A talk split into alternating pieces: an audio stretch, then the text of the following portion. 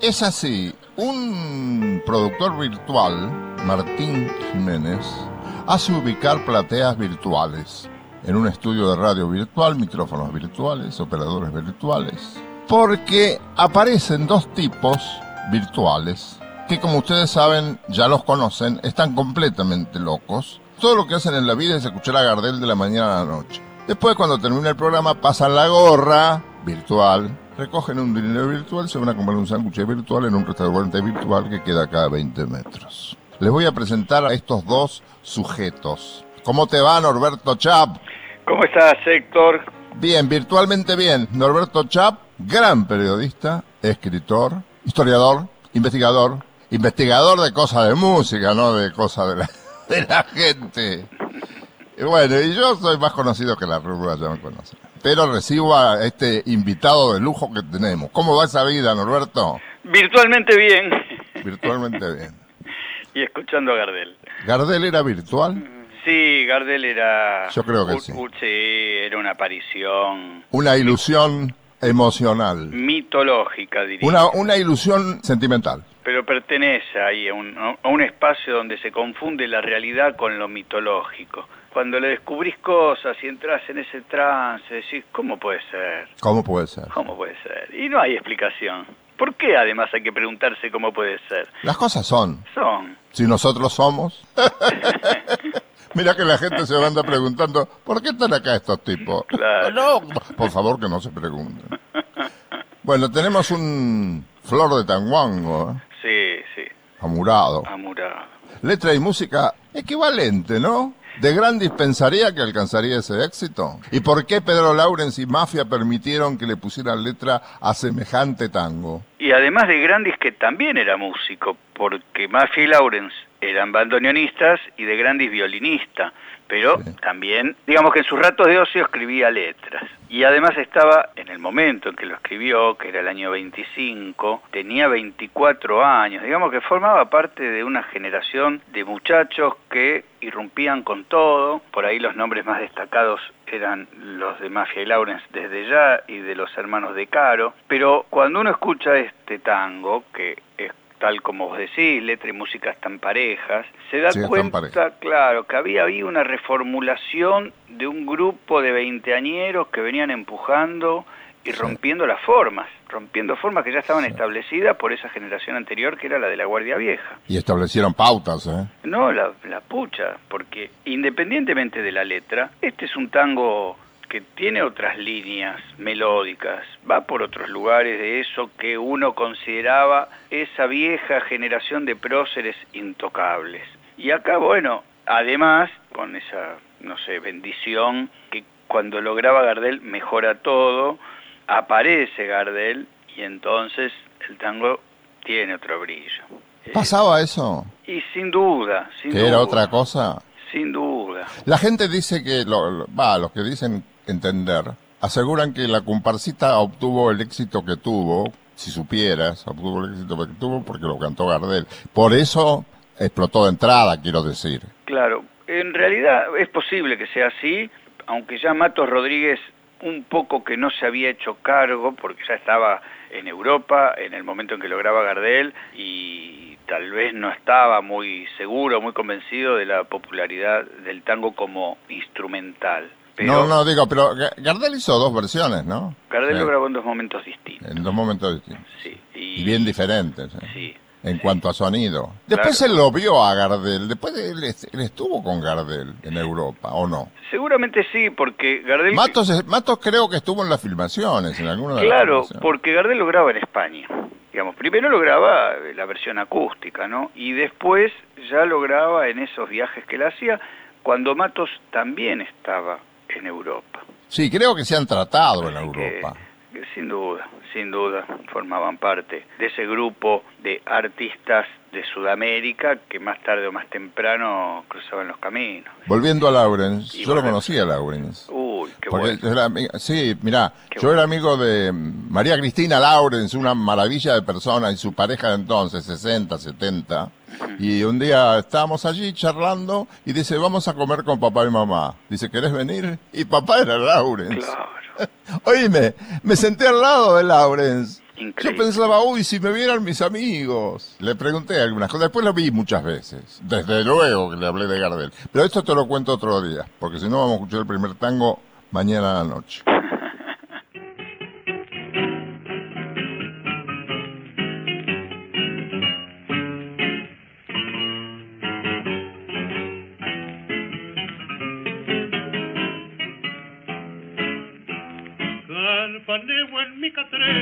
La encuentro desolada. Solo tengo de recuerdo el cuadrito que está ahí. Filchas viejas, unas flores y mi alma atormentada. Eso es todo lo que queda desde que se fue de aquí. Una tarde más tristona que la pena que me aqueja. Arregló su bagallito y apurado me dejó. Le dije una palabra, ni un reproche, ni una queja. La miré que se alejaba y pensé todo acabó.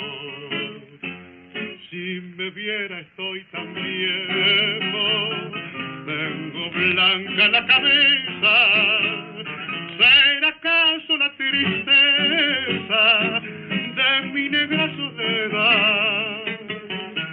Debe ser porque me cruzan dan un culero berretines que voy por los cafetines a buscar felicidad. Bulincito que conoces mis amargas aventuras, no te extrañe que hable solo, que es tan grande mi dolor. Si me faltan sus caricias, sus consuelos, su ternura, es que me quedan ya mis años y mi vida está en su amor. Cuántas noches voy vagando, angustiado, silencioso, recordando mi pasado con mi amiga la ilusión Voy en curda, no lo niego, que será muy vergonzoso, pero llevo más en curda a mi pobre corazón. Si me viera estoy tan viejo, tengo blanca la cabeza, ¿será acaso la tristeza de mi negra soledad? debe ser porque me cruzan tarpulero berretines que voy por los cafetines a buscar felicidad. ¿Qué te pareció, amigo? Una maravilla. Amurado. ¿Campaneo? ¿Qué quiere decir campaneo? Miro. Miro, miro. Campaneo mi cartera y la encuentro desolada. Sí, hay un poco acá de los giros lunfardos que es más propio de Celedonio Flores y esa tristeza existencial que venía también de Pascual Contursi. La melancolía de la ausencia. Sí, sí. Y la soledad del tipo abandonado. Amurado. Amurado. Amurado que, dejado. Ni más ni menos, amurado, abandonado, dejado. Bueno, vamos a otra cosa. Claro. Esta canción que viene ahora refleja una vez más que muchas cosas relacionadas con costumbres, la formación de nuestra sociedad, los principios de nuestra sociedad, los principios de Buenos Aires como ciudad, solamente fueron reflejados por el tango. El sainete, desde luego, pero el tango está más presente en la gente. Para enterarte de un sainete tenés que ir y conseguir el libro. Si lo conseguís, pues ya no se representan aquellos sainetes de entonces, que no sé con qué fidelidad, si es como el tango, reflejarían los estados de ánimo de la gente a través de historias. Acá en La Violeta, fíjate vos que refleja la soledad de un inmigrante, un inmigrante italiano que vino en un barco. Incluso la canción que canta la aprendió con otro tipo que venía con él en la panza de un buque. Había que ser inmigrante en ese momento. Venías, decía, ¿por qué venimos en tercera? Porque no hay cuarta, le contestó el, padre del chico. Y la, la descripción que hace Gardel no puede ser más fiel, ¿no? En la manera de decir este tango, la violeta, con el codo en la mesa mugrienta y la vista clavada en un sueño, piensa el Tano, Domingo, Polenta, en el drama de su inmigración. Y fíjate lo que dice, en la sucia cantina que canta, peor no puede ser el lugar, ¿no? Claro. Y después, este, cuando termina, alguien lanza un grito medio intempestivo, desubicado y el protagonista lo corrige. No sé si le dice, portate bien, que estamos de fiesta. Una manera de decir estamos de fiesta que francamente es desgarradora, ¿no? ¿A vos qué te parece? Sí, sí, sí, ese cantinero le dice. Claro, es eso, es el canto del inmigrante. A mí me parece que Gardel acierta en narrar esta historia triste del inmigrante que extraña, con una voz apagada, está deliberadamente apagada. Pero serena, ¿eh? Serena. Serena, porque a la vez evoca una canción que viene de otros tiempos, ¿no? Es eh, la violeta, la va, la va. Es la recordación del hombre que ya no va a volver a ese origen y que está en un lugar que a lo mejor cuando describe esta cantina como mesa mugrienta o como sucia cantina. y es el único lugar donde él puede ir. Claro, es ese lugar donde el destino lo tiró ahí, lo arrojó ahí hasta que pueda inventarse un proyecto de vida. Es como acabas de decir, esa es la tercera porque no hay cuarta. Qué tremenda esa parte. Él aprendió cuando vino con otro encerrado en la panza de un buque. Esta letra la hizo Cátulo Castillo y la música Nicolás Olivari. ¿Qué te, qué te sugiere? Sí, y hay un origen que es totalmente opuesto a la tristeza que emana de estos versos. Porque los dos se juntaban en un bodegón y se tomaron como un, con seriedad desde ya, una especie de desafío, una apuesta entre ellos que era escribir un tango en cuadrados en el formato de, de, una canción popular y en realidad lo hicieron como un juego. Qué talentosos. Y con un talento increíble porque además esta recurrencia a ciertos vocablos que son así como propios del dialecto, ¿no? Este, Italiano, italiano del sur. Este tango que parece una canzoneta. Parece una eh, canzoneta. Requiere, por más apuesta y por más que lo hayan hecho improvisadamente, requería de una percepción, de una capacidad para observar esta sociedad que estamos hablando de un tango del año 29, que estaba cambiando, que se estaba urbanizando y que había ya incorporado, absorbido en su cultura popular al inmigrante como alguien que ayudaba al desarrollo de, la sociedad. Pero la presencia de la migración tenía un fuerte acento. ¿eh? Sin duda, sin duda. No, no, no solo italianos, también españoles. Bueno, ¿qué te parece si escuchamos La Violeta? Sí, señor.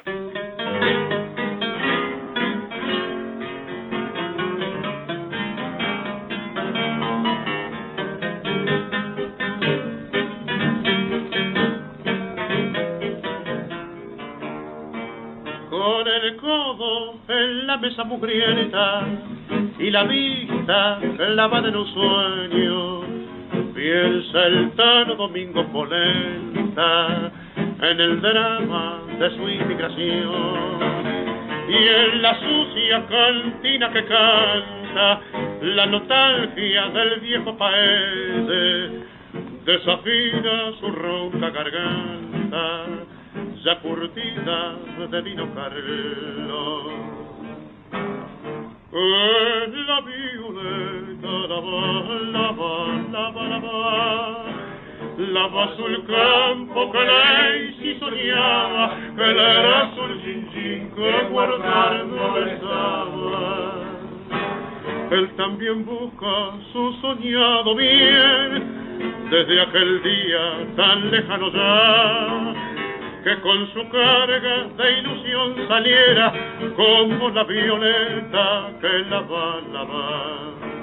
Canzoneta del pago lejano que idealiza la sucia taberna y que brilla en los ojos del tano con la perla de algún lagrimón.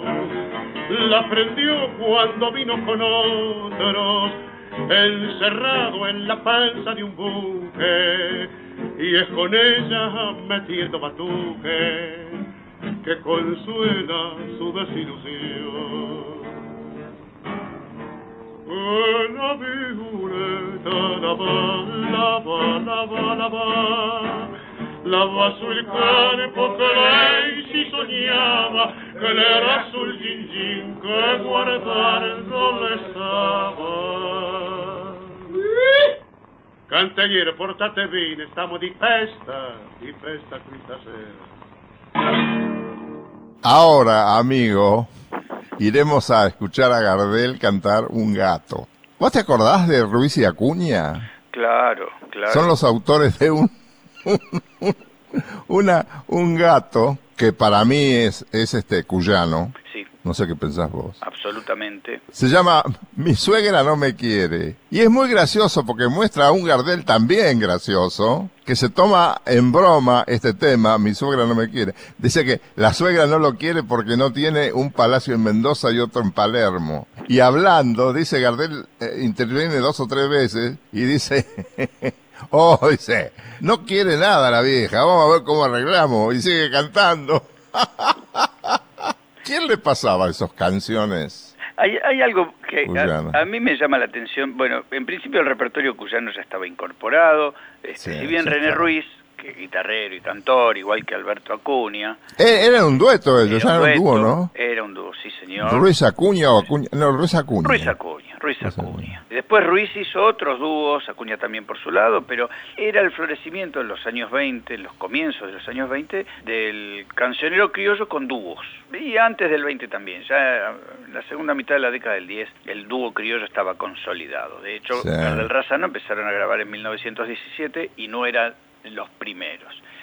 Entonces, a través de, de esa forma de expresión popular y además que venía del ámbito rural, Gardel incorpora y recrea. Y este que es un gato con reminiscencias cuyanas, claramente, además le agrega a él algo que a lo mejor le desplaza un poco una estructura melódica que por ahí es simple, porque bueno, no dejan de ser cuatro cuartetas de versos sencillos. Sí, sin duda, sin el duda. aporte de él es ese recitado, La gracia, además. la gracia y Sí. además uno advierte acá la diferencia abismal que hay entre este recitado que es absolutamente coloquial, es un Gardel desconocido, y el Gardel ya más engolado, como predispuesto a hacer una interpretación artística. Cuando hace recitados en otros temas, ¿no? monólogos en otros temas, se lo percibe más encorsetado. Pero acá, Acá está distendido. es el Gardel del habla de- de- diaria, No quiere nada la vieja, vamos a ver cómo Claro. arreglamos. Claro, sobre el final de cada una de las cuartetas, él hace un recitado. Como siempre, uno que sospecha de esto, que lo improvisaba, que si bien lo tenía ensayado, eran propios de él, no figura en ninguna ser, ¿no? partitura. Si no es así, formará parte de una suposición, por Che, supuesto, en otra teoría. parte dice, Pero- no, si me, si me ha encontrado la vieja. Y eso que yo para regalo soy como manga y chaleco. Ese era un dicho muy famoso. ya. Era un dicho. Corto, quiere decir que no existía. Pero a mí no se me ocurre que eso estaba en una partitura. Eso era No creo. Ese era también, de cómo enriquecer algo con su propia gracia, porque además resultaba un valor agregado más a esto que agregado. es ciertamente un texto festivo, picaresco más que festivo. Además el título, mi suegra no me quiere. Sí, es muy gracioso. Hay un precedente, esta grabación es de 1926. Un año antes había grabado otro gato cuyano que también pertenecía a Cuña y a Ruiz, que se llamaba Del infierno adelante y que también... 200 leguas, ese que dice, de infierno adelante 200 leguas, Eso. eh, voy a hacer una casa para mi suegra o algo así. también tiene como temática la suegra. Con lo cual ahí había Sí. como una obsesión de Acuña Ruiz, ¿no? Sí. Algo pasaba ahí. Pero no está tan suelto ahí. Pero ya es distinto. Me parece a mí, ¿eh? No, no, no, no, la picaresca está Tomalo mucho más- siempre con pinzas. Sí, no, no, pero acá la picaresca está expuesta en este tema y en esos recitados que le dan un otro sabor a esto. Si querés lo escuchamos. Claro que sí.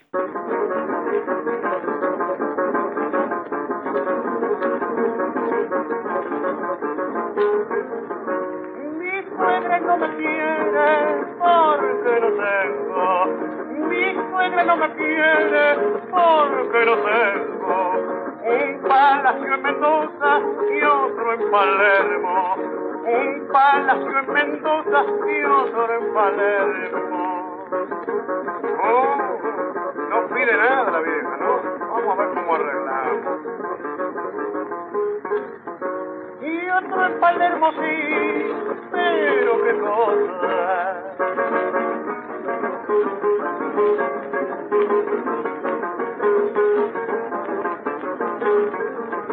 Vean a la viejita tan pretenciosa. No, si me he encontrado la viejita. Y eso que yo parreguero soy como manga y chaleco. Pa' colmo de mis males, vean lo que dice. Pa' colmo de mis males, vean lo que dice. Que los enamorados son infelices. Que los enamorados son infelices. Es que yo no sabe el cuentito aquel de que pasé por un caminito, pasé por otro hasta que me encontré otro. Todo siempre fueron niebla.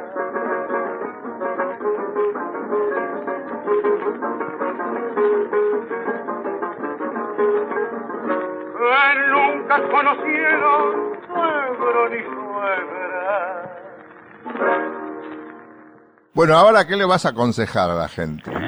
¿Tenés un autor que le aconseje algo a alguien? No, pero esto es más que un consejo. Este es el himno de los araganes, ese. El- seguí mi consejo. es el primer tango de autoayuda que hay. Sí. Qué divertido. Sí, la reivindicación de la vagancia. Esto. Sí. Es fantástico porque son consejos uno atrás de otro. Yo creo que acá los autores también se impusieron un desafío. Es, che, a ver si en cada una de las frases ponemos una frase de autoayuda y el lunfardo. Y Merico, no, no sé, Tronjet, supongo que sí, pero era una persona muy inteligente. Claro. Es Eh, decir, hacían esto como diversión, ¿no? Sin duda, sin duda. Bueno, Tronjet tiene una historia muy curiosa. Era autor teatral y era hijo de un médico de, de- que se dice que fue el inventor o el creador del forceps. Digamos que era ¿Ah, un hombre, sí? Nacido en Trenquelauquen, importante dentro de la medicina, de la historia de la medicina. No me digas. Sí, ese era Don Tronjet, el papá de, de este muchacho que es el autor, un académico de medicina Era ayudar a nacer a la gente. que ayudaba a nacer, exactamente. Y Tronje, años después de la muerte de Gardel, decía, y no habrá quien lo pueda desmentir, que sea así, que la mamá de Carlitos, es decir, Berta, era la bandera de la familia Luro, ¿La bandera? la bandera e institutriz. Este era el tema de este señor Tronje, que evidentemente tenía un muy buen pasar y que conocía algunas cosas y las que no las conocía las recreaba porque de todas maneras, ¿quién se lo iba a desmentir? La bandera e institutriz. institutriz de las chicas Luro. Entonces decía que muchas veces salieron las hermanas de Tronje y las Luro a Palermo o al Teatro Colón a ver las compañías francesas de teatro, tanto como de ópera, ¿no?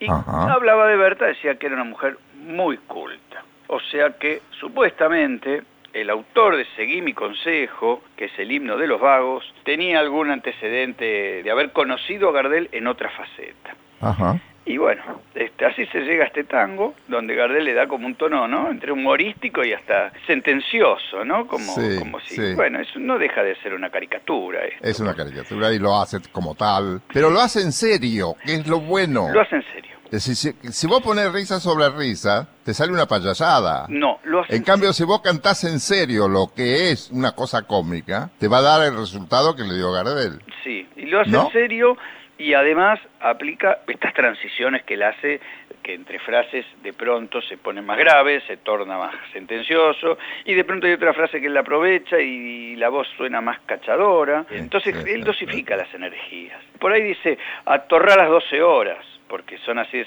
Cuando el sol no esté a la vista. Claro, y ahí él parece que lo dice en tono de viejo vizcacha. Y después dice, no saques paquetes que dan pisotones. Y ahí ya la voz es cachadora. Entonces, ahí hay como el mérito, el valor agregado, ¿no? Que Sí. a lo largo del tango uno descubre muchas voces en ese gran histrión, que además hay otra cosa. Si bien este tango, por supuesto, que es un sarcasmo sobre el tipo que tiraba manteca al techo, en realidad es una burla, este, que Gardel no puede creer del todo en esto que canta. No, desde luego. Porque justamente a él nadie le podía hacer cantar la apología de un vago, el tipo que se inventó No, a sí no. mismo, el Messi del tango, el tipo que recibía pelotas cuadradas o baladas, qué sé yo, y las devolvía redondas todas. No podía estar de acuerdo con decir campaña a las minas que sepan bailar, lo que No. dijiste vos, no saques paquetes que dan pisotones que sufren y aprendan a fuerza de planchar. Eso no, no, no, no creo que le gustara a Gardel. no. Nadie más lejos que él Nadie más le que para, para, para hablar de, de esto, que era el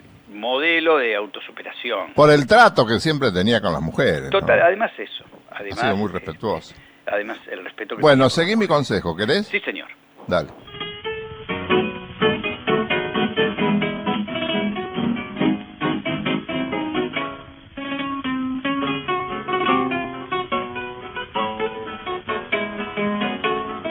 Rechiflate del el laburo, no trabajes para los ranas Tírate a muerte vivila como la viví Cuídate del surmenage, déjate de hacer macana.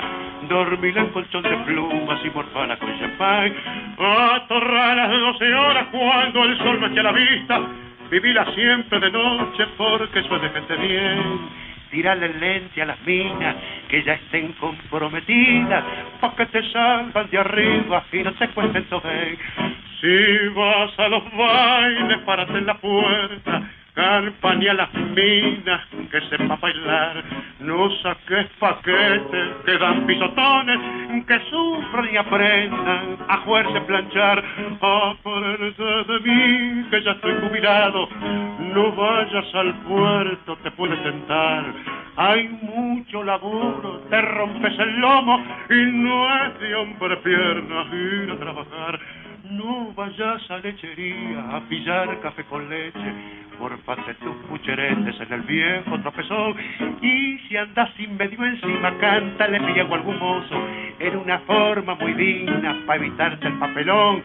Refresco, limones, chupas, no lo tomé ni a una broma. Piantale a la leche, hermano, que eso arruina el corazón mandate tu buena caña, hacete amigo del whisky y antes de morfar rociate con unos cuantos pernos. Si vas a los bailes, párate en la puerta, campaña las minas que sepan bailar.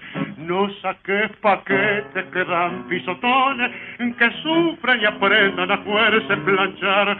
Aprendo de mí que ya estoy jubilado, no vayas al puerto, te puede tentar. Hay mucho laburo, te rompes el lomo y no es de hombre pierna ir a trabajar. Vos sabés, Norberto, que durante un largo tramo de mi vida yo creí que el tango La Cautiva estaba referido al poema de Echeverría. No es difícil este, asociarlo, ¿no? La cautiva. Yo claro, porque nadie lo cantaba, nadie lo cantaba. Este es de Carlos Vicente Geroni Flores y Numa Córdoba, de quien te robo dentro de un ratito me hagas una referencia, por claro. favor. ¿Te acuerdas del poema histórico, no? Por supuesto. épico, el poema épico de Echeverría que estudiábamos en el colegio. Por supuesto. Y, y que fue tan lindo y tan importante para las letras argentinas, ¿no? Sí, es que justamente a tal punto fue tan emblemático la cautiva que es tal como vos decís, que uno cuando lo lee como si fuese lo que es, ¿no? Un tango, directamente lo asocia. Claro, porque yo había escuchado la versión de Salgán y la versión de Maderna. Una belleza de tango instrumental. Un tango que no tenía por qué tener letra y además era suicida para cualquiera que lo quisiera cantar, excepto para este hombre que lo va a cantar ahora, dentro de un ratito. Que además, según se dice, lo pidió él la letra. A ver, a ver. Este no deja de ser un tango romanza es un tipo que está enamorado de una mujer que está casada y el tipo no, no está cautiva en una prisión. No. Está cautiva, eh, según él, en la casa porque tiene marido. No, esto es un amor idealizado del intérprete. y él le dice, yo sé que te tienen cautiva y que no te puedo ahora yo liberar. Él está embelesado por alguien que es una amada inexistente, una amada que está en su... Una amada lejana. Claro, una amada que está en su imaginación. Mira, hay una parte donde esto no se puede cantar. Habría que haberle puesto un cartel que dijera, por favor, no cantar. Dice, te ve brillar con fuerza y con tesón. Serás de mi dulce albedrío la dueña más pura de mi corazón. Es muy arrevesada la letra. ¿eh? Dice, la flor de mi alma inquieta ofrendaré con santa devoción. Verás como a tu fiel regazo, etc. Pero cuando dice verás, hay un desgarre en la voz, un desgarre que solamente usan los grandes cantores, los que pueden, él, por ejemplo, un desgarre ¿Te acordás del desgarre que tiene dramático en Lobo de Mar? Sí. Bueno, acá es más marcado. Sí. En una nota altísima. Si vos no sos Gardel y cantás eso, te podés ir tan lejos como de acá a la pampa con la nota. Se te puede ir la voz. A él le sale una maravilla. Todo el tango está hecho a contramano. Y sin embargo, a contramano, hace creaciones, juega con las vocales, hace gorjeos excepcionales, yo no sé. Este hombre es como vos decís, bajó de un plato volador. Digamos, subrayo lo que vos decís. No, no, no estoy diciendo algo distinto.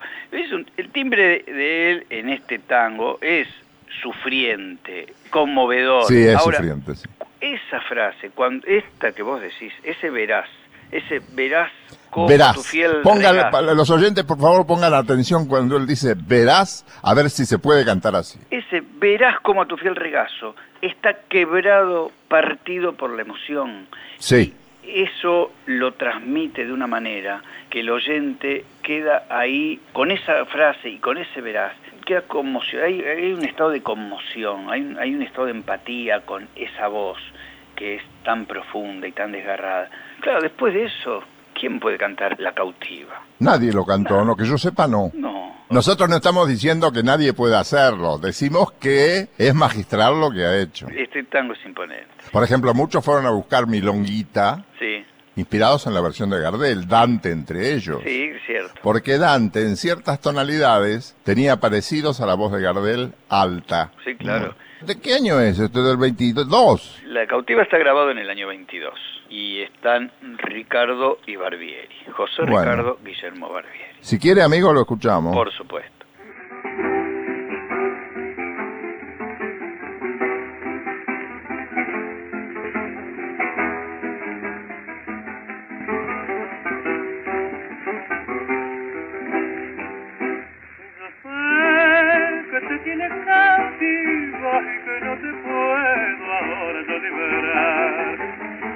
llegarás algún día que a tu presión mi amor de calar. Porque mi alma se apena al ver que sufres de ansiada libertad. Y entonces mira mi cautiva todo lo que puede el que ama de verdad. La verás la luz del sol y una gran tía hiciste sufrir, pues anhelo conforté a verte alegre como el día y bella como una flor. Yo te quiero con amor, para mí sos mi dulce bien, de la guarida de ese extraño, te de librar con fuerza y con tesoro serás de mi dulce albedrío la dueña más pura de mi corazón. Las flores de mi alma inquieta te ofrendaré con santa devoción. Verás como a tu piel regazo mi mente agreste reprime su furor. Quiero ser contigo bueno para que no lo olvides nunca tu cantor siempre de una forma yo viviré, porque todo toda mi fe y mi amor de verdad linda como blanca flor de azar y te amaré con ansia y con fervor mi bien, porque sos mi ilusión.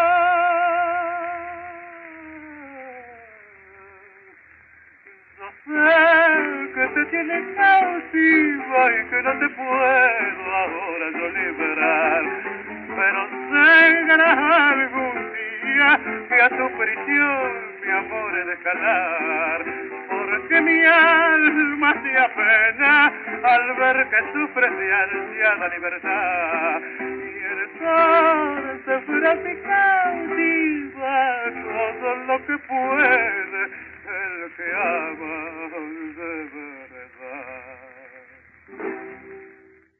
Este tango, íntimas, me hace acordar a uno que pasamos el otro día, que también era el tema de una pareja que se reencuentra. La lluvia de aquella tarde, solo se quiere una vez. Solo se quiere una vez. Y acá, en íntimas, escuchándolo, que es una interpretación magistral también, ¿te acordás que dice hace tiempo que te noto que estás triste, mujercita, juguetona, pispireta? Dice, ¿qué te pasa? ¿Desengaños que has sufrido? Las espinas de una rosa tienen. Pero parece, en el desarrollo de la canción, me he dado cuenta de escucharlo repetidamente, que parece que ellos fueron pareja y ambos sufrieron desengaños y están muy venidos abajo físicamente, como el protagonista de Solo se quiere una vez, la veía su exnovia, que era la chica, la cadeta de una tienda, ¿no? La Parisien, claro. De la Parisien. Exactamente. La chica de la tienda, la Parisien. La chica de la tienda, sí señor. Y que, que él era un estudiante y se supone que ahora es un profesional cuando ap- aparece el tango. Estos no. Él le dice que él también ha sufrido. Y se refiere a, sus, a la chica diciendo que sus encantos, sus sonrisas tan amables, el perfume que exhalaban tus violetas era exquisita, y tus bucles y tus ojos de princesa anhelantes te quisieran imitar. Y ahí viene, más la vida tiene abismos insondables, hay caminos del destino intransitables, hay recuerdos de amor inolvidables, y una frase que es histórica en el tango. Sí, Y hay vacíos imposibles de llenar. A mí me parece que los dos constituyeron una pareja y los dos se han reencontrado después de un tiempo, ¿no?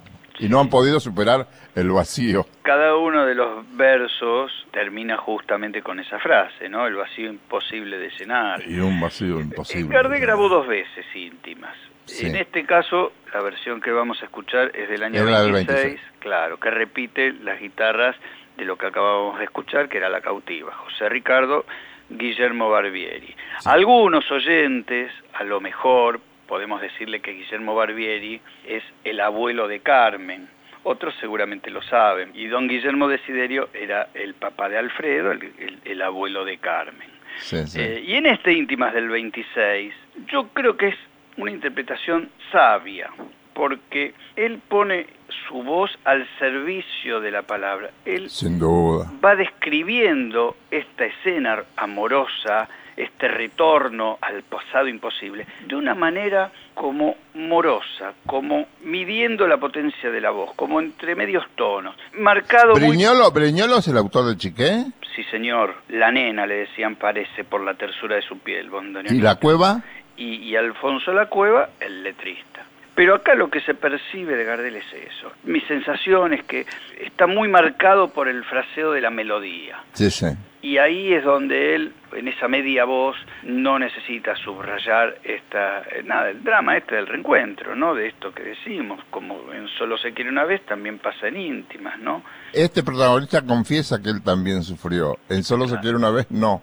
Está claro que las fuerzas del destino se opusieron, Se opusieron. a un encuentro y hay un hay un, un Gardel que suena así como intimista, como afectuoso. Él sí que nos dejó un vacío imposible. Absolutamente, absolutamente. Si querés Ay, lo escuchamos. lo escuchamos.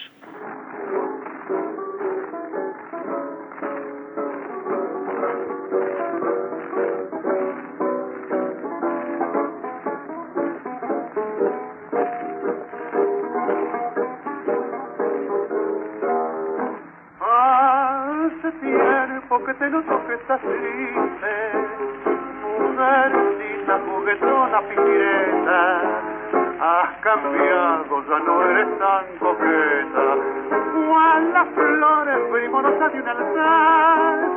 ¿Qué te pasa? Desengaño que has sufrido, las espinas de una rosa te han herido o el amor que un ingrato te ha fingido, a un vacío imposible de llenar. También vivo triste desde un día en que cosas de la vida me pasaron y un surco de recuerdo me dejaron, un dolor imposible de ocultar. Yo te amaba y me amabas tiernamente, mas la fuerza del destino se opusieron y de entonces nuestras almas tuvieron vacío imposible de llenar. Hace tiempo que te noto que estás triste, tu mujercita juguetona pimpireta, has cambiado, ya no eres tan coqueta, cual las flores primorosas de un altar. ¿Qué te pasa? Desengaño que has sufrido, las espinas de una rosa te han herido o el amor que un ingrato te ha fingido, a un vacío imposible de llenar. sus encantos, su sonrisa tan amable, el perfume que exhalaban su violeta y sus bucles y sus ojos que princesa anhelantes te quisieran imitar. La vida tiene abismos insondables, hay caminos que el destino intransitable, hay recuerdos de amor inolvidable y hay vacíos imposibles de llenar. Bueno, lo que viene ahora es muy fuerte. Es el Gardel de aquel Buenos Aires, ¿no? Que estaba en contacto con la llanura, ¿no? Sí. Trató mucho criollo él, ¿eh? Digo por lo que viene ahora. Ahora vamos a escuchar a Gardel con 10 años de diferencia y en los 10 años de diferencia, en lo que va de 1920 al 30, vamos a escuchar la voz de la llanura, la reminiscencia del cancionero Sí, sí, de sí. fines de siglo, a una voz no solo más armada y más madura, sino que parecería, y el tema es Pobre Gallo Bataraz, que de la escena campera, en la segunda versión, él canta como si fuera la recreación de la escena. Ya dejó de ser el protagonista él, sino Sí. que es el observador Sí. a través del tiempo. Ya tiene una Sí. voz con otro vuelo lírico. Ya no es el cantor criollo, campero. Está Claro. lindo para establecer la diferencia. Claro, nota. porque la diferencia está en la evolución del canto popular. Naturalmente, en 1920 todavía estaba la transición y los primeros pasos de la evolución del tango y Gardel, o sea, en ese mismo año, en ese mismo 1920, 100 años atrás, en su repertorio estaban las cifras, los valses, las zambas, los estilos, Sí, sí. digamos. Ese repertorio criollo estaba Y muy algunos presente. tangos. Y algunos tangos. Cada vez más, ¿no? No, sin duda, después va creciendo y a medida que van creciendo los tangos va desplazando a lo que era el repertorio de fin de siglo XIX. Y Y estaba el señor Ricardo Solo. Ricardo solo con un punteo este, inicial que se va a repetir a lo largo de la canción, que son seis estrofas. Todas melódicamente son idénticas. Entonces ese punteo uno lo va a percibir como puente entre estrofa y estrofa y que lo mismo remite a esa milonga este, rural. Bien de acá, de la llanura bonaerense. Muy de la llanura. Hay ahí en la voz como un dejo de tristeza, porque también a la manera del repertorio gauchesco habla de la relación del hombre con el animal, de la relación emocional, ¿no? Y en este caso es un gallo, en otros casos es un caballo, que está mucho más vinculado al cancionero criollo, ¿no? Además, la relación con el juego, que en ese tiempo en el abasto era muy fuerte. Claro. Se habla de que todos los dueños de los, de los puestos de, de verdura jugaban mucho, jugaban a cualquier cosa, a la Claro. tapada, a cualquier cosa, lo que fuera. Sí, sí, Y además, fíjate que él es nacido en 1890. sí.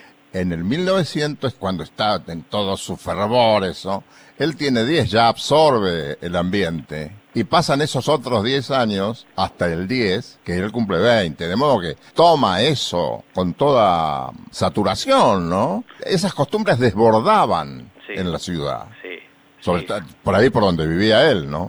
absolutamente. Si querés lo escuchamos. Sí, por supuesto. Metele.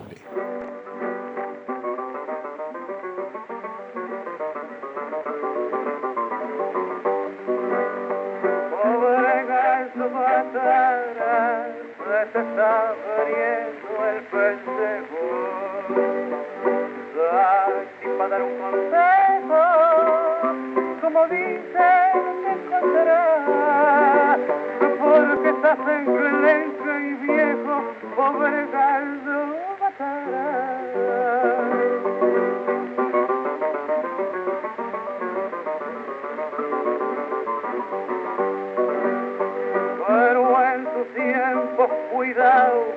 Hacer puya en la fiesta. Se te paraba la cabeza y había en la arena un final.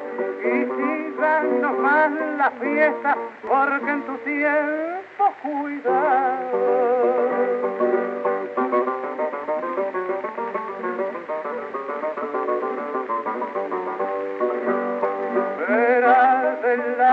Tu escuela como cola de peludo y a más de ser arañudo era los guapos y la buena, porque hasta el más corajudo sintió terror por tu escuela.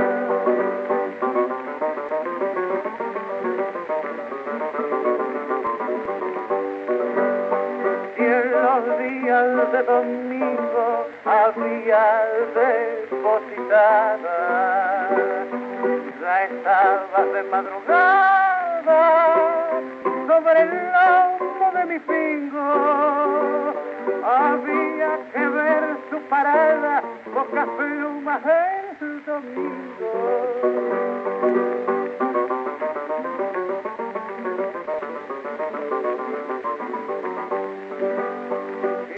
escaseaba la plata y andaba medio tiritón entre brinco y regular me picaba la alfargata como diciendo patrón ya sabes si anda sin plata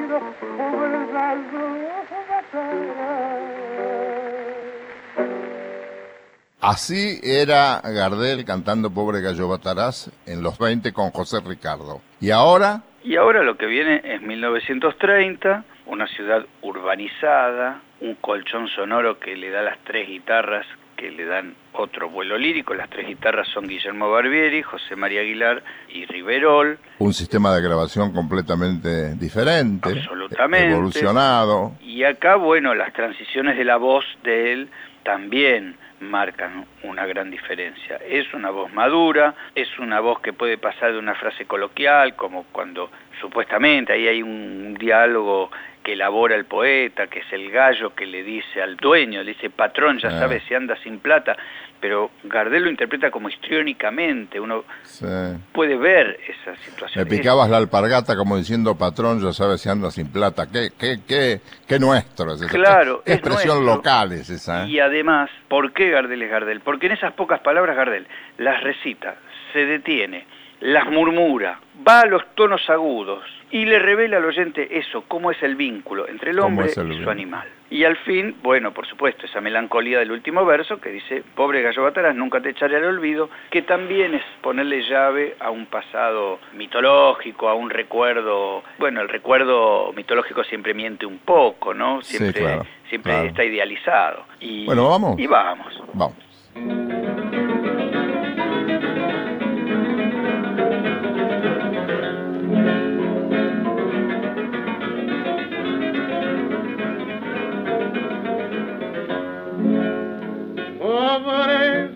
Se te está abriendo el pellejo. Ya ni para dar un consejo, como dicen del colateral, porque estás enclenque y viejo, pobre gallo batarás.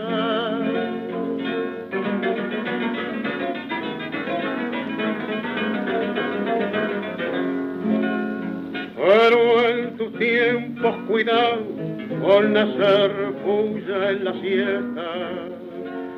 Se te paraba la cabeza y había en la arena un final.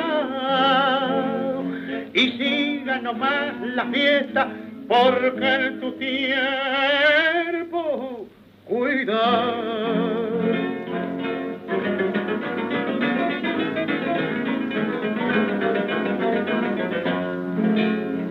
Era de larga tu espuela como cola de peludo y a más de ser enterañudo eras guapo sin abuela porque hasta el más corajudo sintió terror por tu espuela.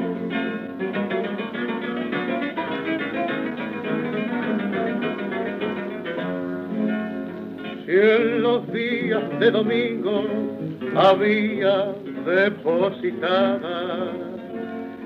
Ya estabas de madrugada sobre el lomo de mi pingo. Había que ver en tu parada pocas pelumas el domingo.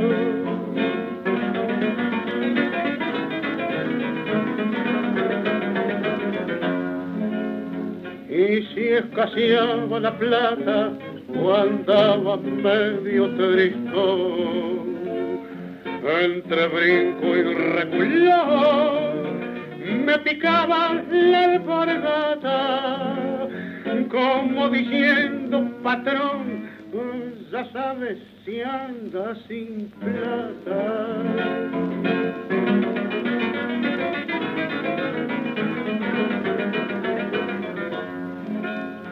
pobre gallo batarás nunca te echaré al olvido. Pimentón ni maíz molido no te ha de faltar jamás, porque soy agradecido, pobre gallo batará. ¿Será cierto lo que él le dice? Que tu ausencia esta congoja me dio. Qué bárbaro. Blanca viene ahora. Qué bárbaro. Lo que me llama la atención es la manera en que divide la segunda parte, Gardel. Cómo hace el fraseo. A García Jiménez llamaba mucho la atención la manera de frasear las canciones.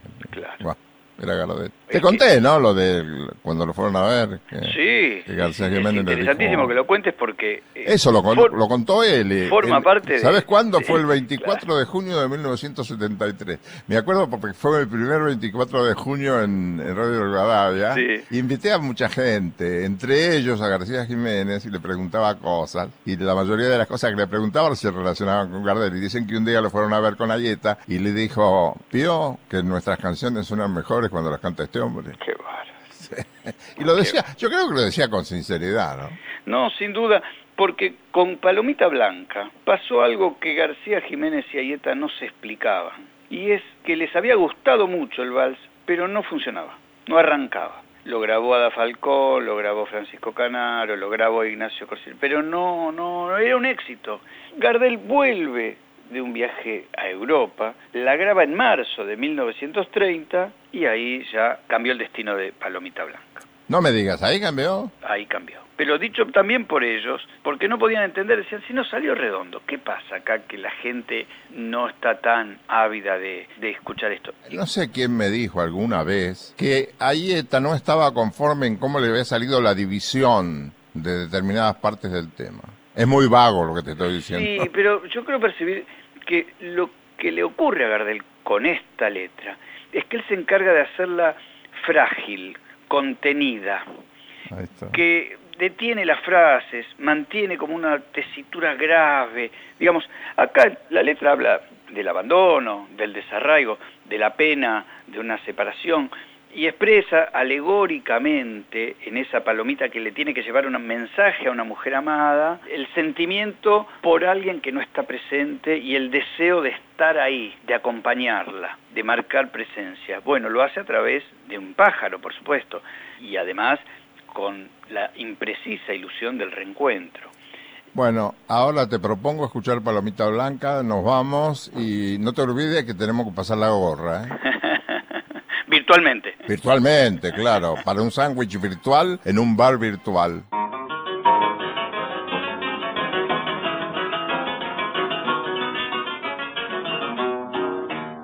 Su ausencia esta congoja me dio y a veces su recuerdo es un bien. De pronto se me ahoga el dolor y nada me consuela. De ir siempre más lejos de verme sin ella. Mi paso va delante y atrás el corazón. El rumbo que me aleja tan cruel me roba sus caricias de amor y solo el pensamiento la ve, la escucha embelesado, la besa con ansias, la siente a mi lado y voy así soñando más lejos cada vez. Blanca palomita que pasa volando rumbo a la casita donde está mi amor. Palomita blanca para el triste ausente son como una carta de recordación. Si la besada te adoro sin decir que lloro, dale alguna idea de lo muy amargo que vivir sin ella, que perder su amarte. Calor. Sigan adelante, pingos de mi tropa, que de un viento errante somos nubarrón. Y en un mal de ausencia se nos va la vida, siempre la querencia dándole la adiós. Palomita blanca, buena noche y día de mi nido en busca y escribir el cielo con sereno vuelo. La tierra vida nunca solo piensa en vos. No sabe aquel que nunca dejó su amada a la distancia al pesar que al alma impone un duro rigor que viene del ladero que al la nombra midiendo el sendero mirando allá en la sombra los pagos que dejó. La he visto entre mis brazos llorar, la he visto al darme vuelta al partir, su tibio pañuelito agitar y luego irse achicando, su imagen lejana y en mi alma agrandando, su encanto y esta pena de no tenerla más. Blanca palomita que pasa volando rumbo a la casita donde está mi amor. Palomita blanca para el triste ausente son como una carta de recordación. Si la besada te adoro sin decir que lloro, dale alguna idea de lo muy amargo que vivir sin ella, que perder su amarte. Claro. Sigan adelante, pingos de mi tropa, que de un viento errante somos nubarrón. Y en un mal de ausencia se nos va la vida, siempre la creencia dándole la adiós. Palomita blanca, buenas noches y días de mi vida boca, y escribir el cielo con sereno vuelo. No te a la vida nunca, solo piensa en vos.